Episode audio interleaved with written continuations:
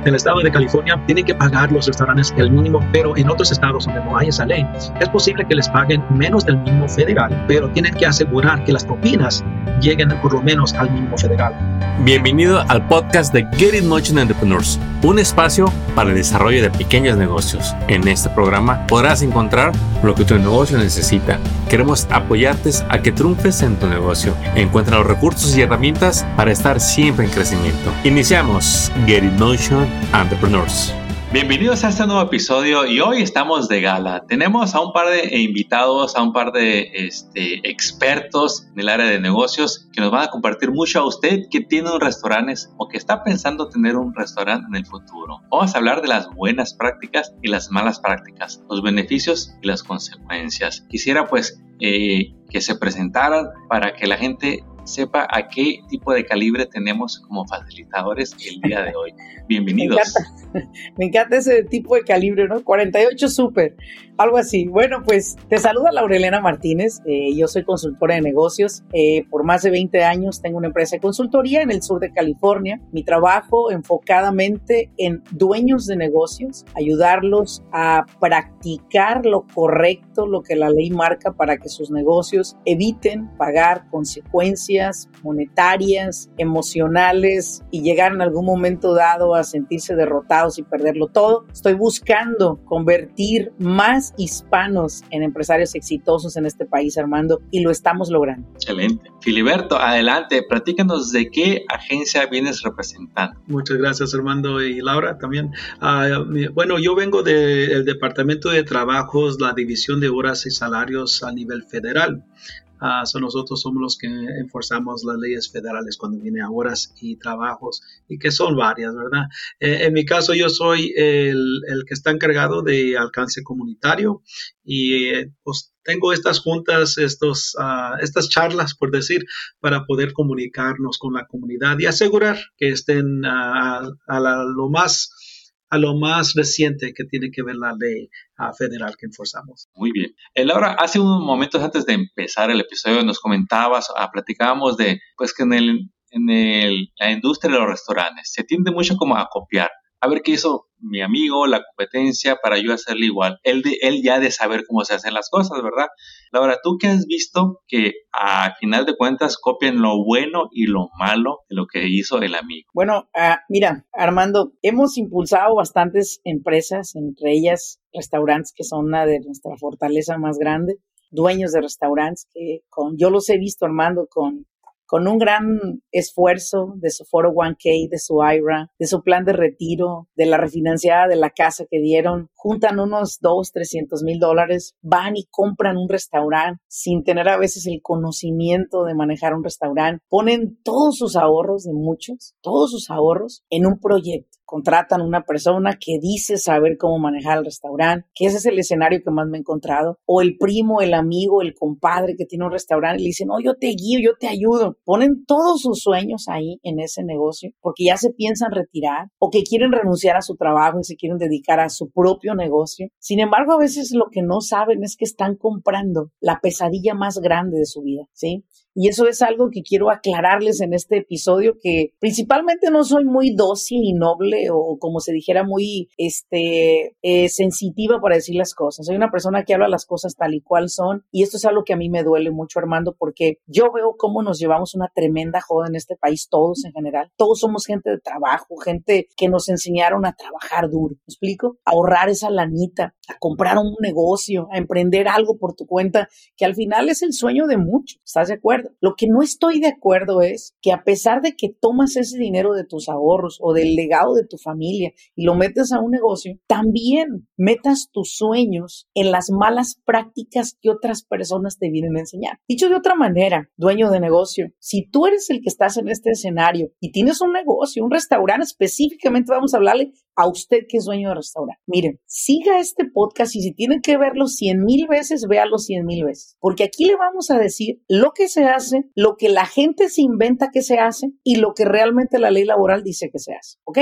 Es muy importante que ustedes comprendan estos términos de los que vamos a hablar. Y vamos a hablar de uno de ellos, hermano. Compro un restaurante y le pregunto a mi compadre, a mi amigo o a aquel supervisor, oye, este, ¿qué necesitamos? No, pues que estufa, que plancha, que esto, que el otro, y se enfocan tanto en el restaurante como tal y empiezan a contratar personal y lo empiezan a contratar bajo un desconocimiento total de cómo se contrata un personal, de cuáles son los pasos a seguir o el protocolo de contratación. No hay un protocolo de contratación. Llega alguien y te dice, tengo un supervisor, pero va a trabajar, pero págale cash. Él no va a trabajar si no es cash. Y tú con esa desesperación aceptas a esa persona, viene a pagar cash, viene a cobrar cash, perdón, y tú pues dices, pues está bien, me lo dijo mi supervisor, me lo dijo el que contraté para que me maneje el restaurante, o me lo dijo mi compadre, ¿sí? Ahora, la pregunta es aquí, ¿cuáles son toda esa cantidad de malas prácticas que hay? Solo estoy mencionando una, la mala contratación o la mal clasificación de empleados o la mala práctica de pagarle a un empleado. Y aquí tengo la ley que me respalda eh, conmigo el día de hoy. Filiberto, tú eres mi ley. Tú eres mi escudo. Filiberto, ¿estoy en lo correcto o no de estas malas prácticas? Sí, tiene, tiene mucha razón, Ahora Hemos platicado estas malas prácticas, ¿verdad? En, muchas, en muchos tipos de, de diferentes en tipos de empleo, no solo en restaurantes, en, puede ser en construcción, puede ser en, estar en hoteles, X cosa, ¿verdad? No importa. Siempre tienen buenas y malas prácticas. En este caso, hablando de restaurantes, ¿verdad? Sí, he oído ese sueño. Yo lo he tenido también, créelo o no, ¿verdad? Yo siempre he pensado, ah, algún día poder abrir un, restaurante sería bueno y ya ve, a un sueño que todos pues, tenemos de algún modo, ¿verdad? Un modo de otro. Ah, pero sí, tiene mucha razón. A veces nos basamos mucho en lo que vemos de amigos, de, de compañeros, de familia, que, que, lo han hecho o lo están haciendo. Y es posible muy bien que, que lo están haciendo todo muy a, a, la regla, ¿verdad? Que están siguiendo todos los reglamentos y todo.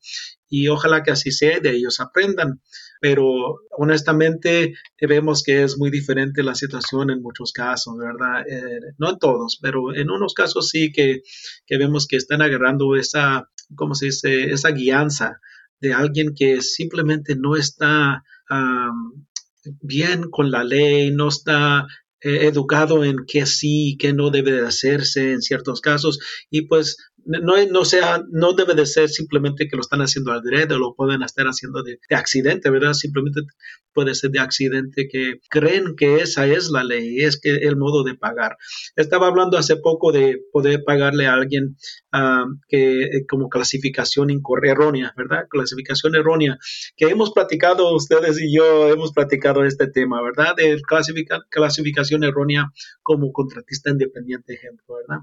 Eso es algo muy típico. Hemos visto restaurantes donde consideran sus cocineros contrastistas independientes y es una parte del el negocio que es clave, ¿verdad? Es una, una parte muy integral a ese negocio y es muy difícil decir que esos cocineros de, esa, de ese restaurante son independientes o sean contratistas independientes. Es, es, muy difícil decir eso. So, son típicos, pero hay muchos empleados, la mayoría que veo yo lo hacen honestamente, lo hacen con, a, a, seguir la ley, se informan, así es el caso, pero hay, hay unos cuantos que por alguna razón u otra no no se comunican con uno, no se comunican con las agencias que enforzan la ley y pueden darle esas respuestas gratuitas no les tienen que pagar nada.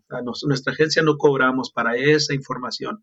So, eso es lo que yo diría con, con, las uh, con los empleadores. Diríjase a las agencias, Excelente. haga esas preguntas, asegúrense, uh, asegúrense que estén siguiendo las leyes que ellos enforzan, así como las que le enforzamos nosotros. Y le puedo hablar un poquito más adelante de lo típico que vemos, ¿verdad? Pero eso es lo que yo digo. Muy bien. Filiberto, tengo una pregunta para ti de, de que hablábamos antes de iniciar el episodio, de que es bien común de que el manager o el dueño realmente tiene un desconocimiento de cómo manejar las propinas. ¿Qué es lo correcto que se debe hacer con el manejo de las propinas y hasta quién llegan las propinas? Explíquenos ahí. Seguro que sí. Las propinas es una pregunta que seguido recibimos en casos de restaurantes, ¿verdad? Eh, es una pregunta donde a veces los empleados no están recibiendo sus propinas que, que que sean, les han dado, ¿verdad? Que son para ellos. Ah, las propinas no deben de ser ah, para los gerentes, para los supervisores o dueños, ¿verdad? Ah, tienen que ser para los que están agarrando impuestos como costumbre, ¿verdad? Que se acostumbran a eso. Ah, lo que nosotros vemos como personas que se acostumbran a recibir una propina son las personas que reciben propinas de como 30 dólares o más al mes, aproximadamente. Entonces, si están agarrando como 30 dólares o más regularmente en propinas, se están considerando como, como personas que regularmente lo reciben. Eso ah, es como ejemplo los camareros, ¿verdad? Los cantineros, los que están limpiando mesas, los que trabajan en el mostrador, ¿verdad? Sirviendo los clientes, ese tipo de cosas. Hay varios otros ejemplos de, de que reciben propinas regularmente, pero no es típicamente el lavaplatos, el cocinero, es, no es típico que ellos sean uh, los que reciben um, propinas, por decir, y especialmente los gerentes y los supervisores, dueños, que regularmente no, ¿verdad? Ellos, ellos no deben de estar uh, recibiendo esas propinas que la gente ha recibido. y hay muchas etapas de eso. Ahora, estamos hablando nosotros federalmente, ¿verdad? A nivel federal, en todos los estados, hay, hay reglamentos donde un empleador puede recibir lo que se llama crédito de, propina, tip credit se le dice en inglés, crédito de propina. Ahora, en estados como en el estado de California, donde nos hallamos, ¿verdad? el estado de California, tienen que pagar los restaurantes el mínimo estatal. So, no pueden pagar menos de eso ni a los, las personas que trabajan como servidores en un restaurante. Eso se les tiene que pagar por lo, menos, eh, por lo menos ese mínimo, ¿verdad? Pero en otros estados donde no hay esa ley, es posible que les paguen menos del mínimo federal de, a la, por hora en esos estados, pero tienen que asegurar que las propinas lleguen por lo menos al mínimo federal, que, lo respalde hasta que lleguen a ese nivel de mínimo federal. Uh, eso es en el caso federal en varios estados en este país, ¿verdad? Que, puede pasar ese, eh, esa situación. So, se llama eso un tip credit. Uh, tienen que pagarle por lo menos 2 dólares y 13 centavos por hora pero asegurar que las propinas los, los suban, que estén haciendo por lo menos 7 dólares y 25 centavos por hora, que es el mínimo federal en este país. So, ese es el de lo de tip credit. En casos donde, donde eso pasa, entonces no pueden no pueden ah, pagar menos de 7.25 la hora. Si es que están haciendo menos, incluyendo los, los, ah, las propinas, tienen que subir el sueldo para asegurar que tengan ese mínimo, ¿verdad? Y hay otras situaciones. Hay otras situaciones donde hacen tip pool, que le decimos, donde comparten las propinas, uh, ese tipo de cosas. Hay más información, pero eso es lo que típicamente se ve cuando viene a propinas depende la ley local, si lo deja hacer el tipo, no digo, el, crédito de, de, propinas o no. Ok. Sí. Lorena, tengo una pregunta para ti. Tú que has consultado a tanto eh, dueños de restaurantes y les has ayudado no, no nada más a abrir nuevas sucursales, sino los has llevado a un nuevo nivel donde ellos realmente puedan vivir la vida de empresario. ¿Qué es lo que has visto que en sus inicios copian mal o se copian las malas mañas de estos dueños de negocios que quieren tener su restaurante? ¿Qué es lo que, qué es lo que los lleva a meterse en problemas cuando se trata de el equipo de trabajo. Definitivamente el Departamento de Labor Federal juega un gran papel en todo esto y es el hecho de que las personas no hacen esa llamada amigable que pueden hacer al Departamento de Labor Federal para hacer estas preguntas y se dejan influenciar por otras personas que les dicen cómo manejan su restaurante. El, uno de los errores más comunes que yo veo es pagarle a través de una 1099 a un cocinero o a un supervisor o a un manager, siendo claramente que no, que tanto el manager como el supervisor pueden entrar en salario, pero no puedes pagarles con un 1099. Quiero aclarar eso. Puedo tener también a un cocinero en salario. Tú puedes tener en salario a personas que tú quieras, siempre y cuando funjan un papel que sea preciso e importante para la empresa. Yo no voy a poner un mesero en salario, eso es muy claro, para evitar el overtime, que eso es lo que hacen muchas personas. Ahora, lo que yo recomiendo es esto. Les digo, ok, está bien, tú aprendiste de tu primo, tu amigo, tu hermano que lo hace así, pero no es correcto que tú lo hagas así. Tienes que definir si es un salario o si es una persona por wages, por hora, para que tú le puedas pagar. Ahora, otro error que yo veo mucho es, le dan el cheque del payroll al empleado y le dan el efectivo del overtime. Esas han sido las consecuencias, Filiberto, que han llevado muchísimos clientes míos, ¿sí? A pagar consecuencias con el Departamento de Labor. Consecuencias de 30, 60, hasta 150 mil dólares que tengo en mi conocimiento por darles un cheque de payroll y darles el efectivo. Eso no es correcto, señor empresario. En ninguna industria, en ninguna industria. Se tiene que pagarle su payroll a la persona e integrar el overtime a ese payroll. Va a pagar 1.5 de la hora, sí, pero también usted va a evitar problemas y consecuencias a futuro. Le pasó a unos clientes recientemente en Alabama que le pagaban a los empleados de esa manera, Filiberto, por tres años. Los empleados fueron a quejarse al departamento de labor. Este cliente va, lo es, es llamado para aclarar esto y al final dijo acepté y les tuve que pagar más de 30 mil dólares, Laura. Dice, y estoy muy enojado. Aparte que el cliente estaba como decepcionado de la gente. Dice, pues estos cabrones eran mis amigos, estaba muy enojado comían en mi casa, Laura había fiestas y los invitaba, yo no sé qué pasó y le dije, eso fue lo que pasó.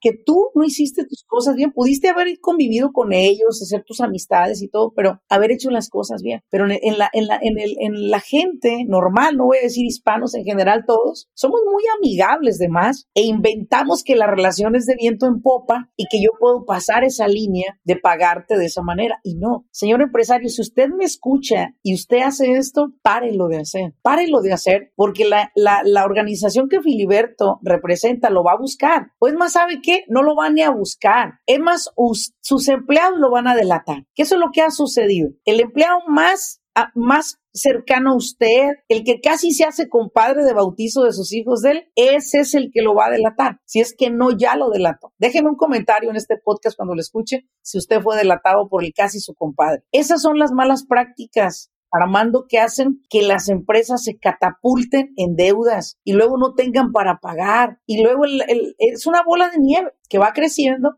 hasta que cae en la consecuencia mayor que emocionalmente el dueño empresario, la empresa dice, ¿sabes qué? Ya no quiero vender, ya no quiero retirar, la gente es malagradecida y empiezas a llenarte de odio, pero la verdad es que no es culpa de nadie, es responsabilidad de usted. Otra práctica que constantemente yo veo es contratar menores de edad para los restaurantes. Mm. Contratar menores de edad o estudiantes sin permiso para trabajar, ¿sí? Contratar a sus hijos sin permiso para trabajar, sí, efectivamente puede usted pagarle a su hijo si es que trabaja dentro de la empresa hasta no más de 12 mil dólares para que no pague impuesto, pero eso no quiere decir que lo puede contratar más porque usted quiera. Es más, de hecho, hay personas que me han dicho en mis videos, yo trabajaba con mi papá, pero como no me pagaba, tenía 14 años, lo quise dejar y mejor me fui a trabajar a otro lugar. 14 años. Se nos hace muy fácil, Filiberto, yo creo que ya te ha tocado llegarle a algunos lugares así, contratar menores de edad.